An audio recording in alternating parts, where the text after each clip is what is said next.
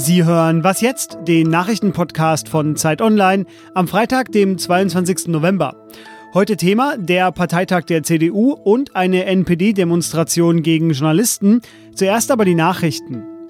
Auf dem CDU-Parteitag in Leipzig heute und morgen wird ein Rededuell von Parteichefin Annegret Kramp-Karrenbauer und Friedrich Merz erwartet. Seit seiner Niederlage um den Vorsitz vor knapp einem Jahr übt Merz ja immer wieder Kritik an seiner eigenen Partei. Spekulationen über einen Aufstand gegen Kramp-Karrenbauer wies er aber zurück. Kram-Karrenbauer muss gerade mit sinkender Zustimmung leben. Personaldebatten soll es aber laut ihrer Aussage erst im nächsten Jahr geben. Stattdessen müsse sich die CDU auf Themen konzentrieren, sagt sie. Außenminister Heiko Maas gedenkt bei seinem dreitägigen Besuch in Japan heute der Opfer des ersten Atombombenangriffs vor 74 Jahren in Hiroshima. Die Bemühungen um nukleare Abrüstung werden auch Thema beim G20-Außenministertreffen sein, an dem Maas anschließend in Nagoya teilnimmt. Weitere Themen sind die Afrikapolitik, Freihandel und die Nachhaltigkeitsziele der Vereinten Nationen. Mit dem Treffen in Nagoya endet auch Japans Vorsitz in der Gruppe führender Wirtschaftsmächte. Saudi-Arabien wird dann ab dem 1. Dezember den G20-Vorsitz übernehmen. Redaktionsschluss für diesen Podcast ist 5 Uhr. Die Zeit präsentiert die Edition Wissenschaftsthriller.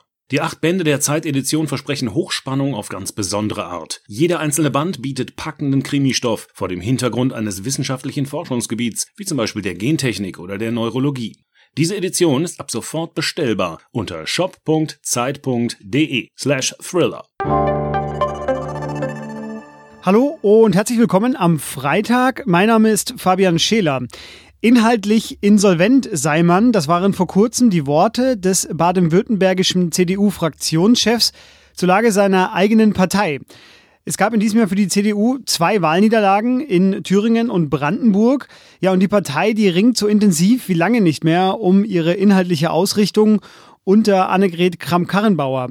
Jetzt ist Parteitag in Leipzig und mein Kollege Ferdinand Otto aus dem Politikressort, der ist schon vor Ort und erfreulicherweise jetzt bei mir am Telefon. Hallo Ferdinand. Hallo Fabian. Ferdinand, Leipzig jetzt für zwei Tage das äh, Herz der Konservativen in Deutschland. Ähm, um was geht es denn heute und morgen für AKK, die Parteichefin? Ja, also formal geht es eigentlich nicht um viel. Es wird nicht gewählt, es steht keine Vorstandswahl an, sie muss sich äh, ihren Delegierten nicht stellen, aber natürlich emotional ist das jetzt die wichtigste Rede im Prinzip in ihrem einen Jahr als Parteichefin. Sie ist äh, nach den Wahlniederlagen im letzten Jahr, du hast Sachsen, äh, Brandenburg, Thüringen, die Europawahl ja schon alles genannt. Ähm, da ist sie angezählt, da ist sie angeknackst. Sie hat äh, selber viele Fehler gemacht im Umgang mit, ähm, mit diesen Wahlniederlagen. Und ähm, jetzt muss sie halt schauen, wie sie da wieder rauskommt. Und sie muss die Partei auf sich einschwören, sie muss die Delegierten begeistern können und sie muss vor allem einen Weg aufzeigen können, wie es ihrer CDU gelingen kann, das Kanzleramt noch in Zukunft zu verteidigen. Weil weil darum geht es bei der CDU, nicht weniger. Also Platz zwei zählt nicht, egal mit wie viel Prozent, es muss Platz eins sein. Das ist äh, ein großes Vorhaben, das ist ein hoher Anspruch. Äh, ich habe auch ja. ein bisschen gelesen, äh, jetzt im Vorfeld wurde gerätselt über die Frage, bei welchem Antrag werden wohl die Delegierten ihrer Parteispitze zeigen, dass sie unzufrieden sind. Also wird es jetzt um Huawei gehen, um die Flüchtlingsquote, um die Frauenquote. Äh, was ist denn aus deiner Sicht das umstrittenste Thema dieses Parteitags? Also ich denke mal, dass die Aussprache schon hitzig werden könnte nach der Rede der, ähm, der Parteichefin.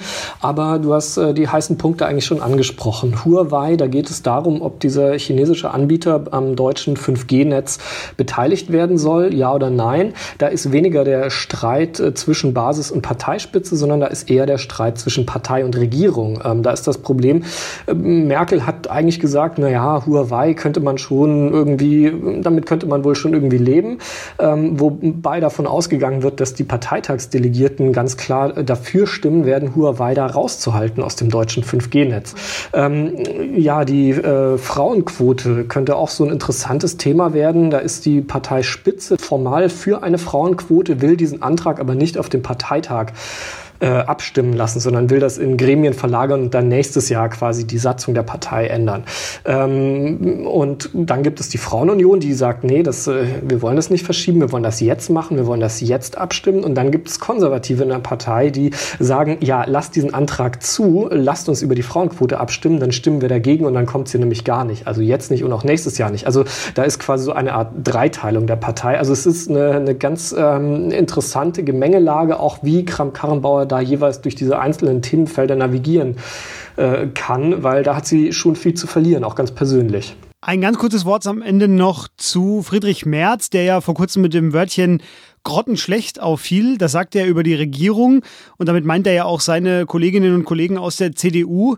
Ähm, jetzt sagt er aber, vor dem Parteitag stehen keine Personaldebatten an. Wie glaubhaft ist seine Rolle? Ja, das ist so sein übliches Spiel. Er, er muss ja gar keine Personaldebatte anzetteln, weil ja eh jeder weiß, äh, wer gemeint ist. Also, dass er mit, mit grottenschlecht, Angela Merkel meinte, das hat er, hat er ja dazu gesagt. Wenn er jetzt eine gute oder sehr gute Rede hält, vielleicht mehr Applaus kriegt als, als Annegret Kramp Karrenbauer mehr begeistern kann, dann ähm, ist vollkommen klar, dass er weiter irgendwie im Rennen um eine mögliche Kanzlerkandidatur sich halten wird, dass er weiter im Gespräch bleiben wird. Also er muss da überhaupt nichts ähm, dazu tun und überhaupt keine Angriffe gegen Kramp-Karrenbauer fahren. Das, das hat er überhaupt nicht nötig. Du wirst es beobachten. Ferdinand Otto ist für Zeit Online in Leipzig. Seine Artikel über den Parteitag werden Sie am Wochenende wie immer im Politikressort finden. Ferdinand, viel Spaß dir und Dankeschön. Dankeschön. Tschüss.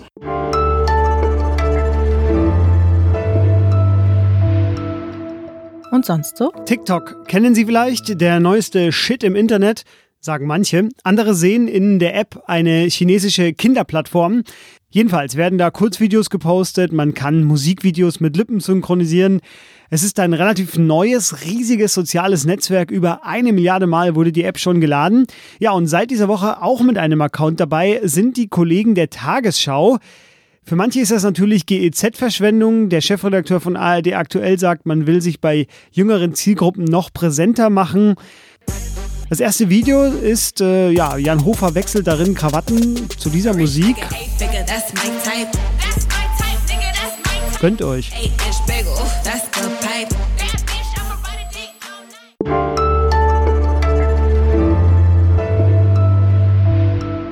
Am kommenden Samstag wird in Hannover eine Demonstration stattfinden, die es in dieser Form in Deutschland noch nicht gab.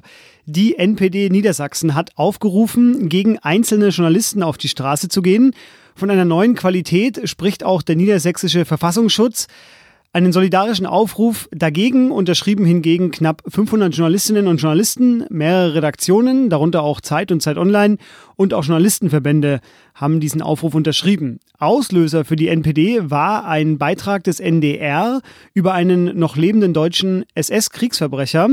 Und deshalb wird auch der, einer der Verantwortlichen des Beitrags explizit erwähnt im Demoaufruf. Julian Feldmann heißt er. Aber auch zwei weitere Journalisten stehen im Fokus der Rechtsextremen. Einer von ihnen ist David Janssen, der seit Jahren schon über die rechte Szene berichtet, auch für Zeit Online. Und er ist Sprecher des Bündnisses gegen Rechts Braunschweig und jetzt bei mir am Telefon. Hallo David. Hallo. David, was geschah denn an dem Tag, als die NPD das erste Mal zu dieser Demo aufrief? Ja, äh, die haben das im Netz veröffentlicht und am gleichen Tag ähm, gab es äh, einen Anschlag gegen meine Haustür, Wohnungstür. Ähm, da wurde wahrscheinlich Ketchup dran geschmiert, also es sah aus, erstmal auf den ersten Blick wie Blut, äh, eine rote Flüssigkeit. Ähm, gleichzeitig war dann im Briefkasten eine Säure, äh, roch stark nach Essig, äh, hat bei mir auch ähm, Hautreizungen und Augenreizungen angebracht. Ähm, ähm, das sieht so ein bisschen für mich natürlich aus, dass das jetzt kein Zufall ist, ähm, weil ich auch schon seit äh, ja, einigen Monaten sehr im Fokus der Neonazi-Szene stehe und auch der MPD.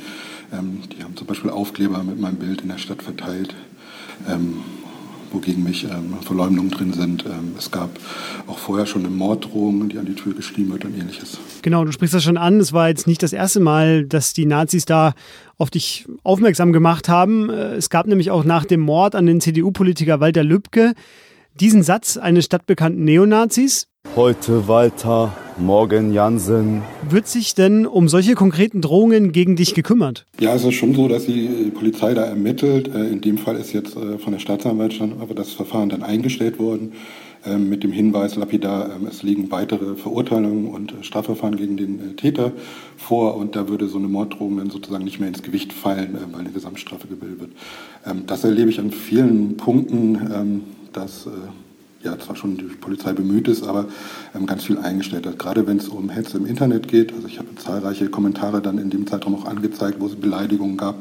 da habe ich bisher nur Einstellungen zurückgekriegt, äh, gerade jetzt in dem Fall, ähm, da wurde ich in einem Telegram-Kanal als Widerling bezeichnet. Ähm, dort sagen dann die Staatsanwaltschaft, ähm, sie könnten jetzt nicht fest ermitteln, wer diesen Telegram-Kanal betreibt, weil es zu aufwendig wäre. Und das wird eben auch eingestellt. Ähm, was die Morddrohungen, die direkten angeht, hat die Polizei ermittelt, hat dort jetzt inzwischen auch einen Täter ähm, ja, wohl gefasst und ist sich sicher, dass sie da genügend Beweise hat. Ähm, es ist auch so, dass jetzt die Polizei besonders auf unser Haus guckt und da äh, regelmäßig vorbeischaut.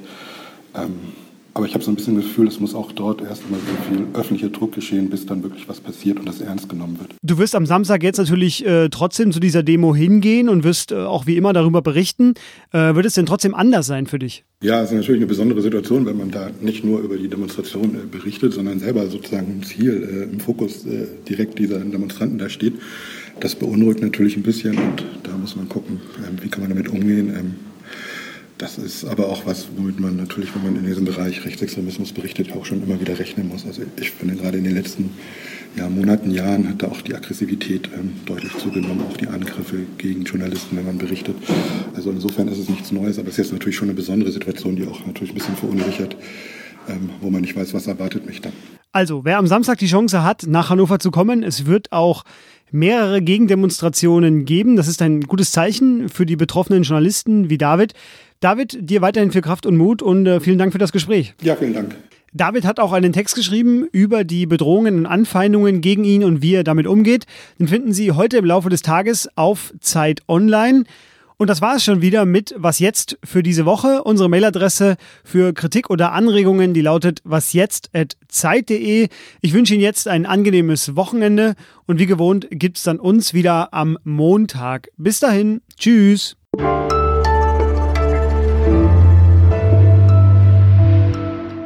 Ein bisschen krass ist. Das ist auch ein bisschen äh, ja, neue Qualität, weil also sowas hatte ich bisher tatsächlich noch nirgends gesehen, dass wirklich namentlich nicht nur gegen einen Journalisten, also wo irgendwas, sondern wirklich gegen ganz viele, ähm, inzwischen sind ja noch mehr genannt, äh, so eine Demonstration stattfindet. Ähm,